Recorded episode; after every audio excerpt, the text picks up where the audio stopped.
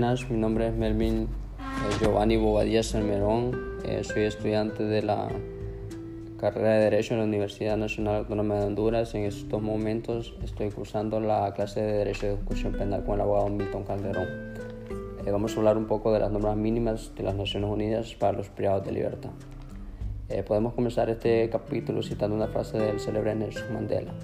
Se dice que nadie conoce cómo es una nación hasta no haber estado en una de sus cárceles. Una nación no debe juzgarse por cómo trata a los ciudadanos con mejor posición, sino en cómo trata a los que tienen poco o nada.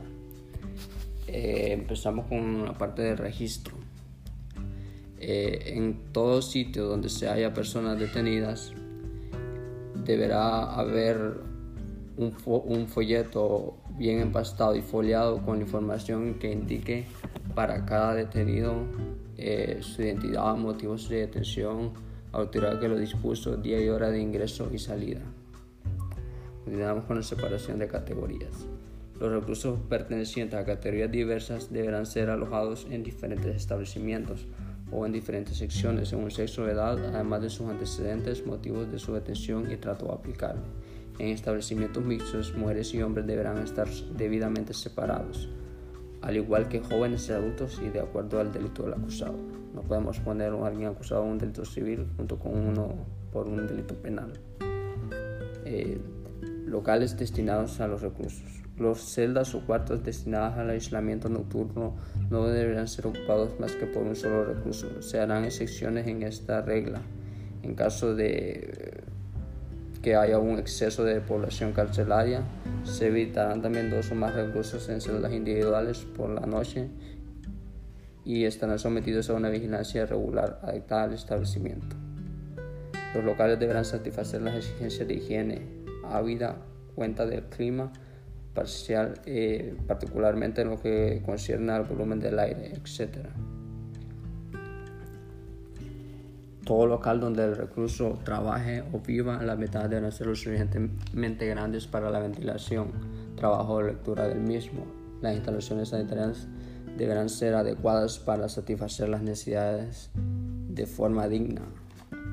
En higiene personal se exigirá a los reclusos su aseo personal y se le dispondrá de lo necesario.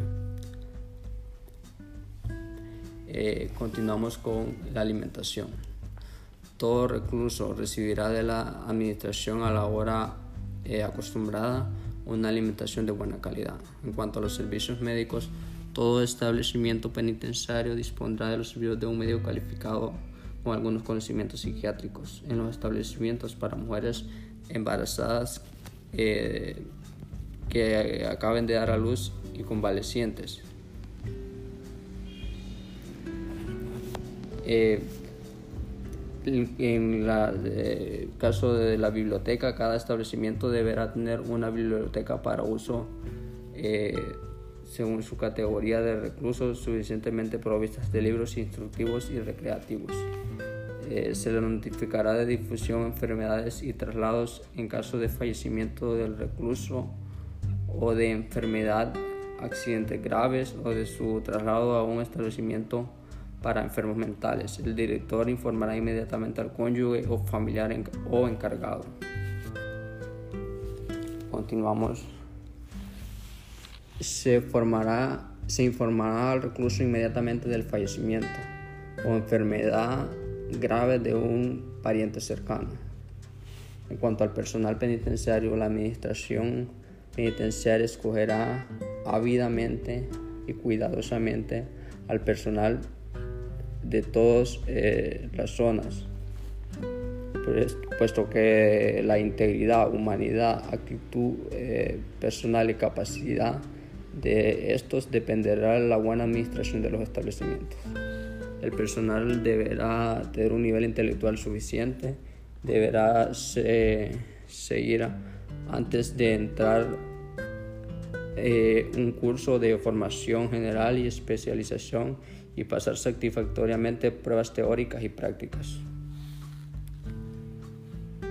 Continuamos con las relaciones sociales y ayuda post-penitenciaria.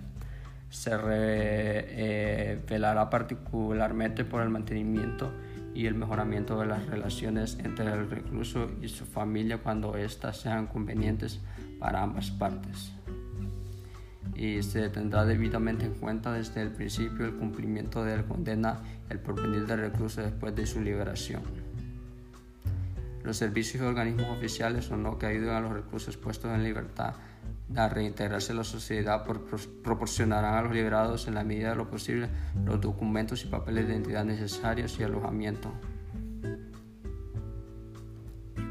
Eh, en cuanto a las personas detenidas en prisión preventiva, a los efectos de las disposiciones eh, eh, es, es, de las disposiciones siguientes es, denominado acusado. Toda persona arrestada o encarcelada por imputársele una infracción a la ley penal detenida en un lugar de policía o en prisión, pero que todavía no ha sido juzgada. El acusado gozará de una presunción de inocencia y deberá ser tratado en consecuencia, sin perjuicio de las disposiciones legales relativas a la protección de la libertad individual o de los que fijen el procedimiento que se deberá seguir respecto a los acusados. Un acusado deberá poder informar inmediatamente a su familia de su detención y se le concederá todas las facilidades razonables para comunicarse con esta. El acusado estará autorizado a pedir la designación de un defensor del oficio cuando se haya previsto dicha, eh, dicha asistencia. reclusos detenidos o encarcelados sin haber cargos en su contra, sin perjuicio de las disposiciones del artículo 9 del Pacto Internacional de Derechos Civiles y Políticos. Las personas detenidas o encarceladas sin que haya cargo en su contra gozarán de la misma protección prevista en la primera parte y en la sección C de la segunda parte. Bueno, esto es todo por hoy. Eh, muchas gracias por su atención. Que tengan un feliz día.